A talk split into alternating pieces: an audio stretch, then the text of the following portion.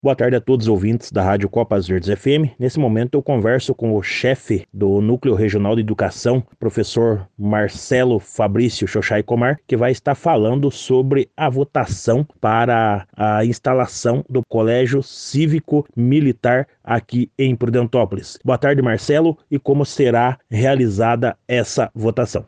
Boa tarde, Silvio. É um imenso prazer estar conversando com você, com todos os ouvintes da Rádio Copas Verdes FM. E ao cumprimentá-lo, cumprimento também o Mariano, né, que sempre está nos ajudando, nos apoiando nas intenções de educação. Essa é uma grande oportunidade que veio para o município de Prudentópolis, né, a designação pelo governo do estado, na pessoa do nosso governador Ratinho Júnior, para que possamos transformar o Colégio Barão de Capanema num colégio cívico-militar. Como querá ocorrer esse processo? Então, os pais que têm seus filhos matriculados no Colégio Barão de Capanema e os nossos adolescentes que estudam, né, ou maiores que estudam no período da noite, poderão votar no dia 27 e 28, no período das 8 horas da manhã às 20 horas da noite, sem interrupção para almoço e com base nessa eleição, no caso que também irão votar os professores e funcionários, se tivermos acima de 50% de aceito, teremos sim o Colégio Cívico Militar em Prudentópolis.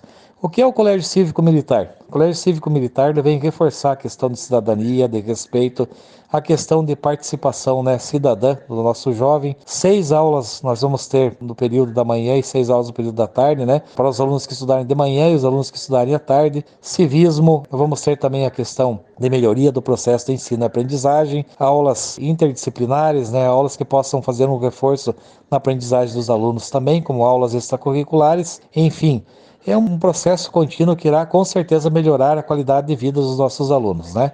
E lembrando que também todos os alunos terão o seu uniforme, né, garantido pelo governo do estado, para que possamos sim avançar e melhorar nas possibilidades de estudos dos alunos que necessitam, que às vezes não têm condições de pagar um cursinho ou algo assim, que nós possamos fortalecer enquanto escola pública. Colégio Cívico Militar é regido pela Secretaria de Estado da Educação, em parceria com a Secretaria de Segurança Pública, e o diretor geral será um diretor civil, é professor, e o diretor disciplinar, que seria a questão do diretor militar que estará junto, né, trabalhando com os monitores, que serão policiais militares de 2 a 4, também diretor auxiliar e todos os professores, né, que já estão trabalhando no colégio terão sua votação nesse momento garantida para que possam trabalhar e exercer um papel brilhante na sociedade de Prudentópolis. Então, uma grande oportunidade que estamos aqui divulgando para a população, para que possam dirigir-se ao Colégio Estadual é, Barão de Capanema, né, no caso a população, os pais que têm seus alunos alunos matriculados e votar sim, né, para que o colégio possa acontecer já no ano de 2021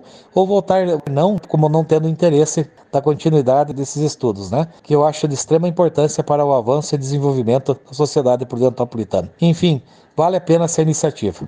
Professor Marcelo, muitas pessoas estão comentando que para os alunos terem acesso ao Colégio Cívico Militar, eles teriam que passar por uma prova. Procede essa informação ou não? Não procede isso, de jeito nenhum, tá? Os alunos que já estão com suas vagas garantidas, não procede, tá? E é claro que os alunos que quiserem ir também terão a vaga, mas não tem prova, não tem teste nem nada. Não procede essa informação. Professor Marcelo, caso seja implantado o Colégio Cívico Militar no Colégio Barão de Capanema, como fica a questão dos alunos que estudam durante a noite no colégio?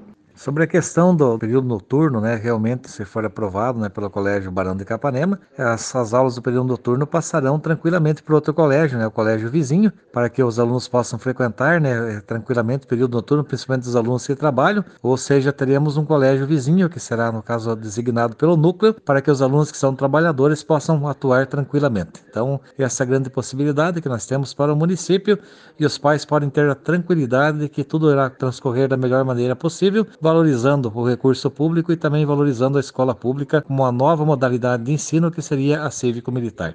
Professor Marcelo, o Colégio Cívico-Militar é uma escola pública e gratuita?